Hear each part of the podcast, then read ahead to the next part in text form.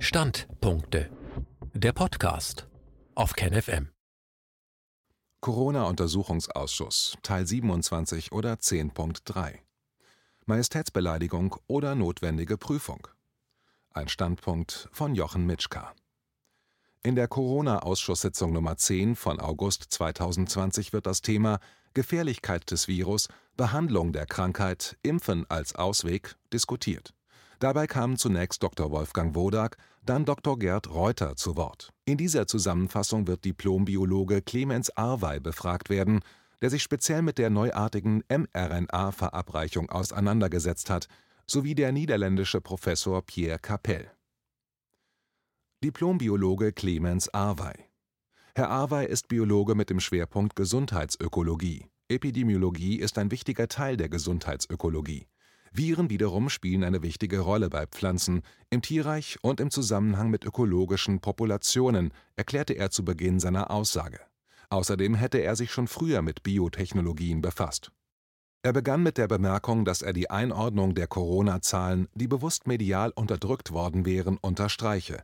Das wäre extrem wichtig, und er betonte, dass Professor John Ioannidis, einer der meistzitierten Epidemiologen der Welt, schon früh darauf hingewiesen hätte, dass wir es nicht mit einem exponentiellen Infektionsgeschehen zu tun hätten.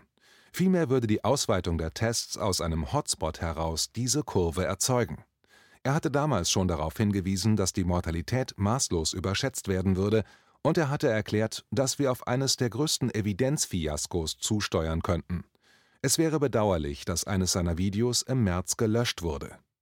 Dann erklärte er, dass in Deutschland jedes Jahr laut WHO 40.000 bis 50.000 Menschen an Lungeninfektionen sterben würden.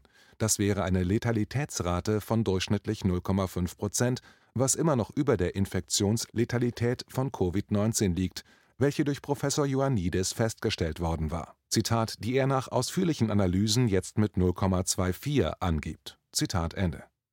In der Gruppe der über 65-Jährigen steigt die Letalität je nach Studie bis auf 30 Prozent, und es stelle sich die Frage, warum dies in der Vergangenheit praktisch keine Rolle gespielt hat. Zitat Warum diese höheren Mortalitätszahlen und Letalitätsraten kein Thema waren und auf dieses Nichtwissen setzt sich jetzt diese ausgewählte mediale Berichterstattung über ein Virus auf. Zitat Ende. Dadurch entstünde in der Bevölkerung der Eindruck, dass wir es hier mit vollkommen neuen Prozessen zu tun hätten. Zwar müsse man den Erreger ernst nehmen, aber es wäre eine von vielen Gesundheitsbedrohungen. Obwohl die Bedrohung in Deutschland immer geringer werden würde, wären wir fixiert auf das eine Virus, wodurch die vielen anderen Gesundheitsprobleme vernachlässigt werden. Er verwies dann auch darauf, dass in Afrika jedes Jahr ca. 500.000 Menschen an Malaria sterben. Nur wegen Malaria wird es durch die einseitige Fokussierung auf Corona und den ergriffenen Maßnahmen und dadurch vernachlässigten Malaria-Prophylaxe 800.000 tote Kinder in Afrika zusätzlich geben. Demgegenüber stehen auf dem ganzen afrikanischen Kontinent 18.000 Corona-Todesfälle. Der Hotspot der Corona-Opfer läge in Südafrika, dem am höchsten industrialisierten Land, welches auch die größte Feinstaubbelastung aufweise. Es werde keinesfalls Millionen Tote wegen Corona in Afrika geben, wie vorausgesagt, aber vielleicht so viele Tote wegen der Maßnahmen gegen Corona durch Kollateralschäden. Da die Bevölkerungsstruktur sehr jung ist und die Bevölkerung sehr früh in Kontakt mit allen möglichen Erregern und Parasiten kommt, könnten die Menschen Afrikas sehr gut mit dem Virus umgehen. Das wäre ein wichtiger ökoimmunologischer Zusammenhang. Das Immunsystem wäre dadurch viel besser trainiert und es würde eine viel bessere Hintergrundimmunität und Kreuzimmunität ergeben, ohne dass das Immunsystem zum Überschießen neigen würde. Es wäre auffällig, dass die panikerzeugende Berichterstattung und Politik weiterlaufen würde, obwohl inzwischen feststehe, dass sowohl Professor Ioannidis als auch Dr. Wodak in ihren Einschätzungen recht hatten.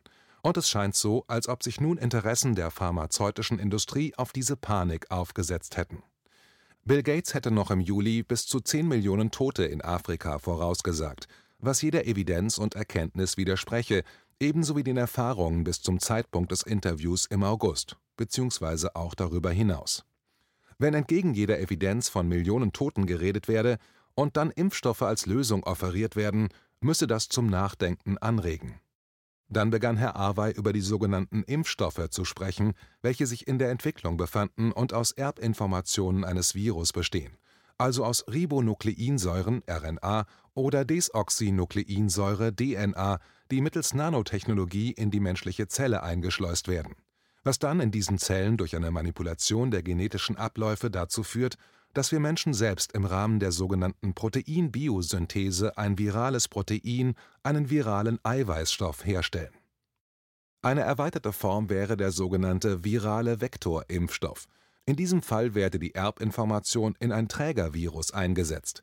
Dann komme es zu einer Art von Infektion, wodurch diese Erbinformation in der menschlichen Zelle wirksam wird und dort erst die Entstehung von viralen Antigenen auslöst. Das wären Technologien, die vielleicht in Zukunft relevant sein könnten, die man aber nicht unter verkürzten Bedingungen einsetzen dürfe.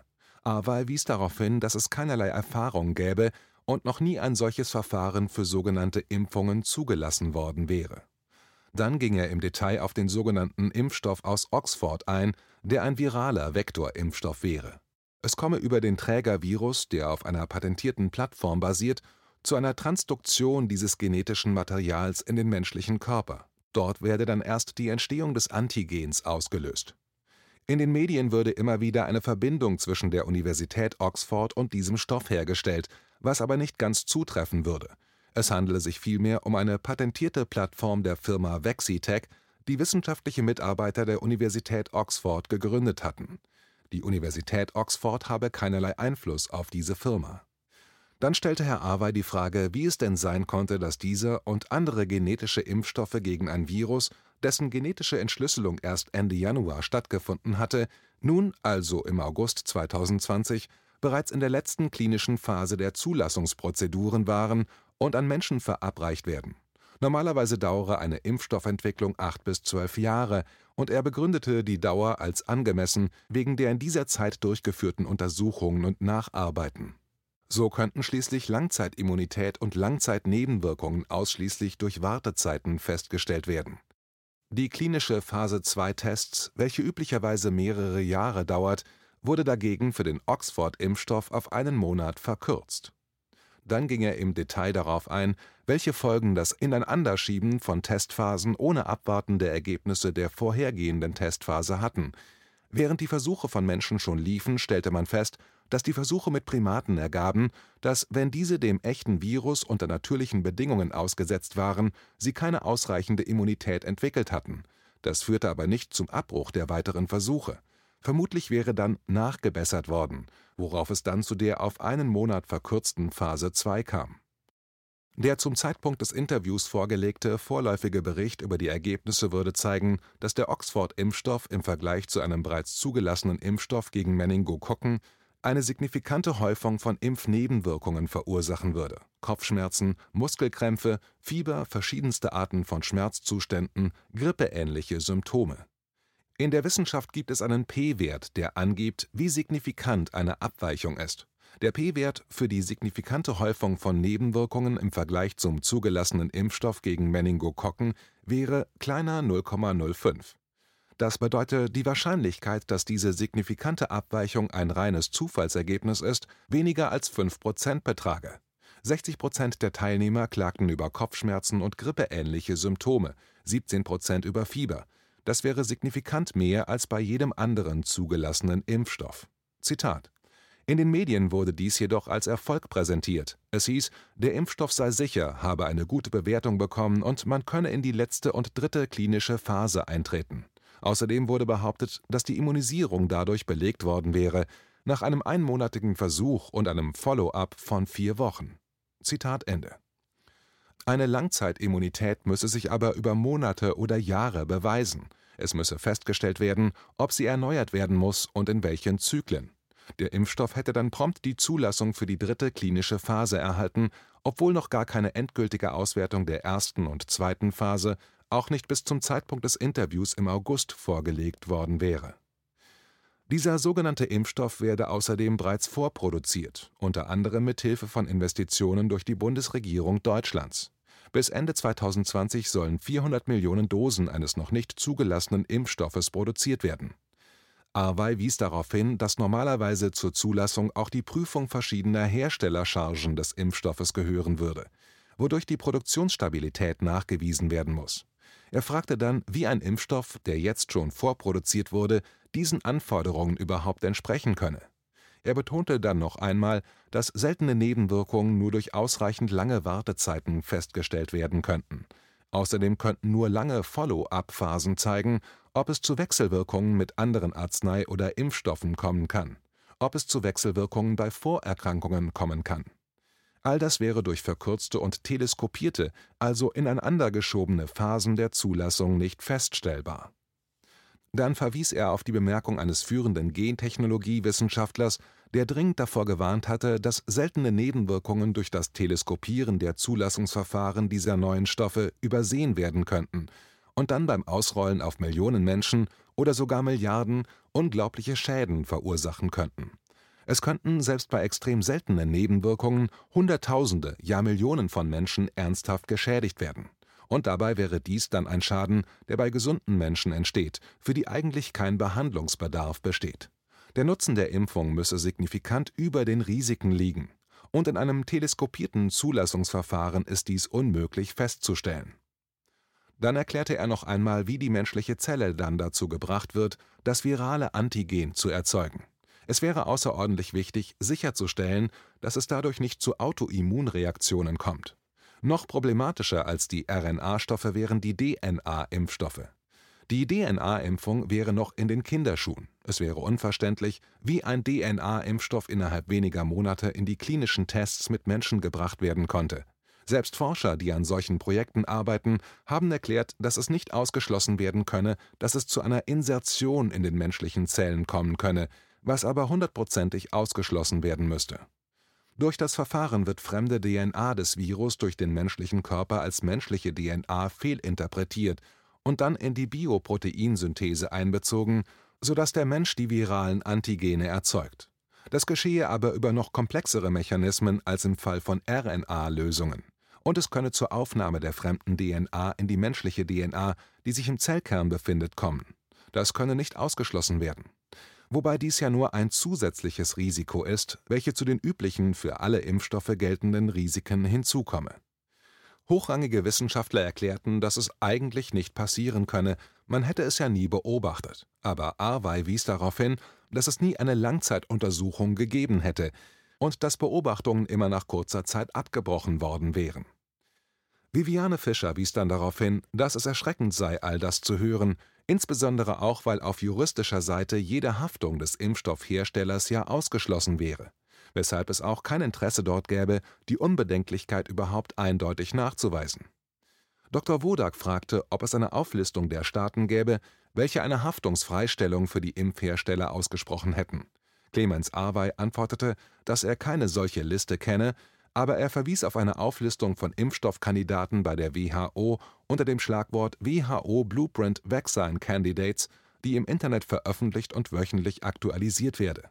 Dort könne man ein rasantes Ansteigen der Impfstoffkandidaten beobachten, dabei wären 50 Prozent genetische Impfstoffe und im Bereich der für klinische Studien zugelassenen Impfstoffe wäre sogar die Mehrheit basierend auf genetischen Materialien es wäre zu beobachten, dass viele Firmen versuchen, ihre patentierten Methoden durch verkürzte Verfahren zuzulassen. Dazu gehörten sogar Impfstoffe, die im Computer entwickelt wurden. Offensichtlich gehe es nicht nur darum, mit dem einen Impfstoff ins Geschäft zu kommen, sondern darum, Lobbyarbeit für bislang umstrittene und nicht ausreichend sicherheitsgetestete Patente und Methoden zu leisten, und das ohne Haftungsrisiko.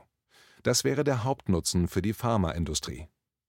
Dr. Wodak wies noch einmal darauf hin, dass man ja wisse, dass beim Unterdrücken eines Virus die anderen davon profitieren würden, ähnlich wie man das bei Kräutern eines Gartens beobachten könne.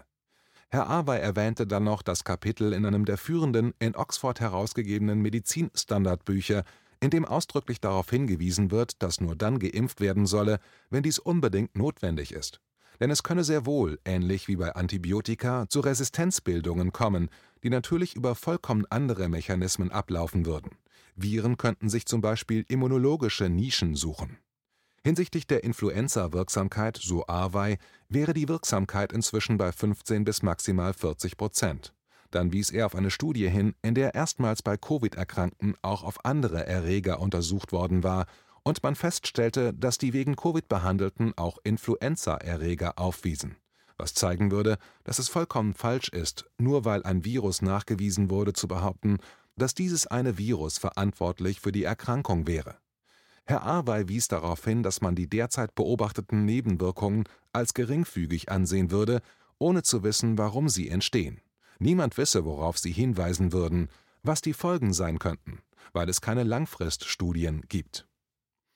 Dr. Füllmich warf dann ein, dass in Afrika nicht die befürchteten Millionen Menschen aufgrund von Covid-19 sterben würden, trotz fehlender Gesundheitsversorgung. In Indien und Afrika wären die Kollateralschäden wesentlich schädlicher und tödlicher als das Virus. Es sterben nun viele Menschen wegen der weltweit vollkommen überzogenen Maßnahmen und Fokussierung auf ein Virus mehr als je durch das Virus hätten sterben können.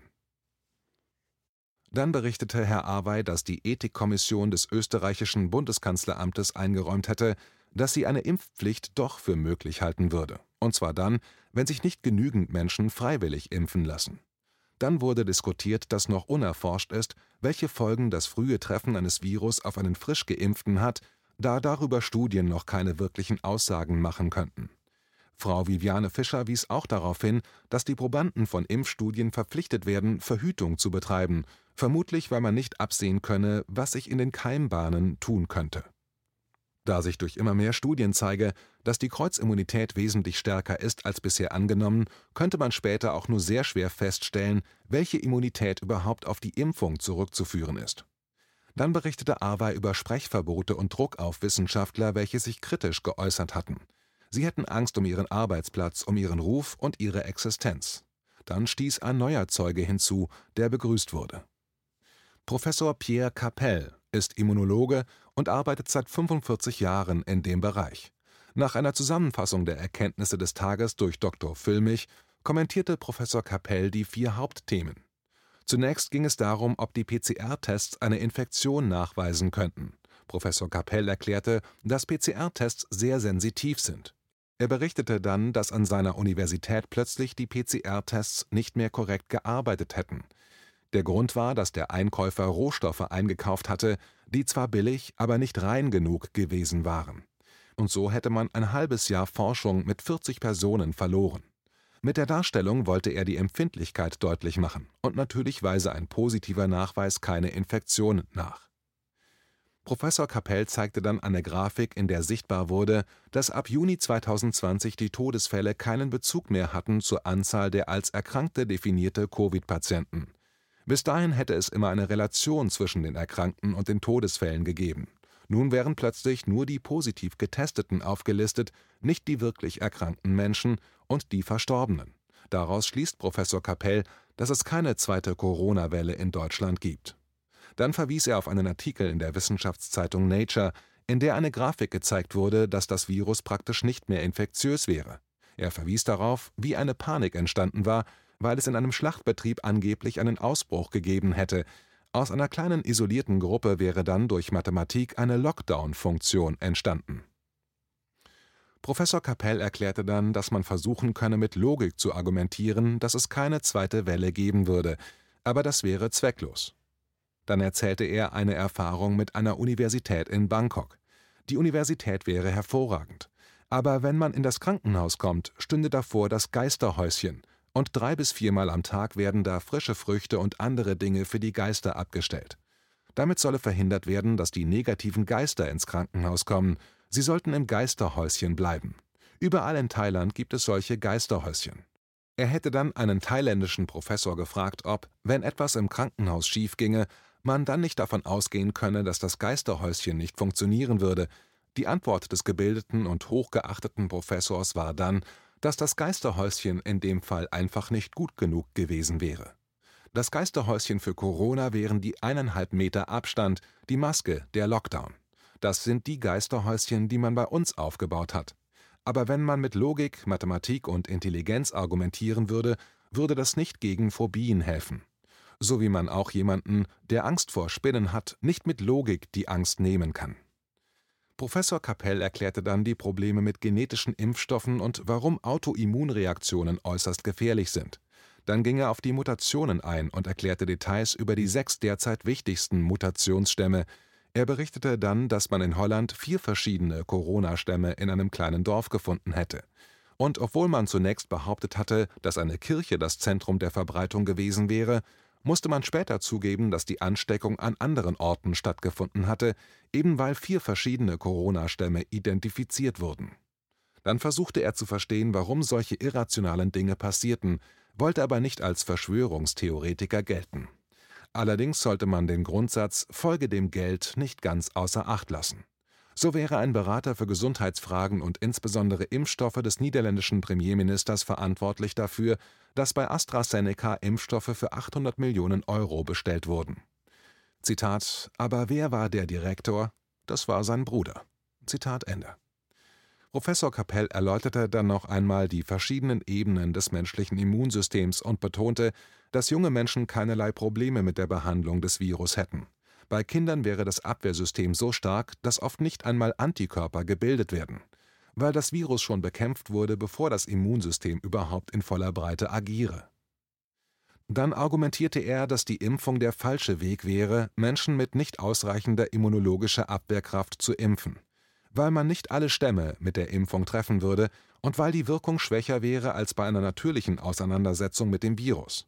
Die Sterberate wäre sehr niedrig und die einzige Gruppe, welche echte Probleme hätten, wären jene Menschen, die bereits in den Prozess des Sterbens eingetreten wären. Professor Kapell erwähnte dann auch, dass in Mumbai oder in den Slumgebieten afrikanischer Städte, wo Dutzende von Menschen auf engstem Raum zusammenleben, nur wenige Erkrankungen auftreten aber trotzdem würden von den Staaten Lockdowns usw. So vorgenommen werden. Herr Awey warf dann ein, dass es fatal wäre, durch die Fokussierung auf die Bedrohung durch einen Virus die wirklich großen und wichtigen Probleme aus den Augen zu verlieren. Dr. Wodak fragte dann noch nach einer Studie von Professor Kapell über die Auswirkungen von Stress auf das Immunsystem und die mögliche Vererbbarkeit. Daraufhin wurde erklärt, wie Angst und andere Gefühle im Gehirn durch die Kooperation verschiedener Systeme entstehen Angst fördert die Produktion von Adrenalin und Cortisol, das heißt Emotionen erzeugen eine chemische Reaktion des Körpers. Jede Emotion hätte eine Auswirkung auf den Hormonstoffwechsel. Aber darüber hinaus würde in jeder Zelle die gleiche Information in der DNA verfügbar gehalten werden. Von einer Zelle könne alles entstehen, aber in der Niere sind andere Gene aktiver als in der Leber. In jeder Zelle wird selektiert, welches Gen stärker, welches weniger stark zu benutzen ist einer der Faktoren, die hier wirken, steuern etwa 200 bis 300 Gene in ihren Funktionen. Wenn man Angst hat, wird nicht nur Cortisol und Adrenalin produziert, sondern es passiert viel mehr.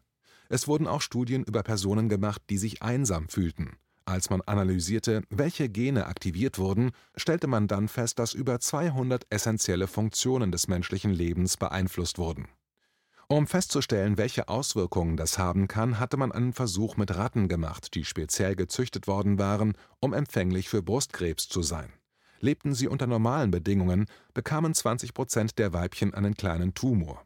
Aber wenn man sie isolierte und den sozialen Kontakt unterbrach, bekamen 80 Prozent der Weibchen einen Tumor, der außerdem 50 bis 80 Mal größer war und zusätzlich metastasierte als die der Weibchen, die unter normalen sozialen Bedingungen lebten der Grund dafür war, dass es unter den 200 Genen, welche vorher als durch Emotionen beeinflusst erkannt worden waren, einer für die Wachstumsrate von Blutgefäßen verantwortlich ist.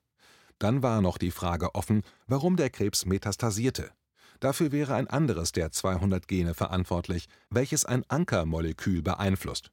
Dieses werde benötigt, um Zellen von einem Gewebe in ein anderes zu transportieren und dort haften zu lassen. In der Einsamkeit werde dieses Ankermolekül aktiviert wenn die Angst sogar sehr groß ist, wird das DNA geändert, indem durch spezielle Gene ein Methylierungsprozess gestartet wird, und eine große Angsterfahrung kann auf das ganze Leben Einfluss haben. Die Gene werden nicht direkt geändert, sondern blockiert, erklärte Professor Kapell. Die Blockade wieder zu entfernen wäre möglich, aber nicht einfach, sondern sehr schwierig.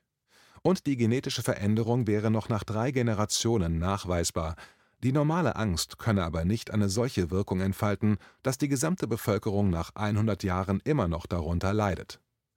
Dr. Wodak wies darauf hin, dass bei alten Menschen diese Angst bedeutsam wäre, und Professor Kapell verstärkte dies, indem er sagte, Zitat, das ist sicher körperlich, biochemisch, hormonal, für Durchblutung sehr wichtig, aber keiner denkt darüber nach. Zitat Ende. Wie es weitergeht. Die nächste Zusammenfassung wird die Ausschusssitzung Nummer 12 behandeln, die titelt Fehlanreize im System – Die Rolle der Medien II. Die Ausschusssitzung Nummer 11, bei der es um die Verwertung der Daten geht, die durch die Tests gesammelt werden, wurde gesperrt, weil der Gesprächspartner sein Einverständnis für einen öffentlichen Auftritt zurückgezogen hatte. Das Thema wird dann noch einmal neu behandelt werden müssen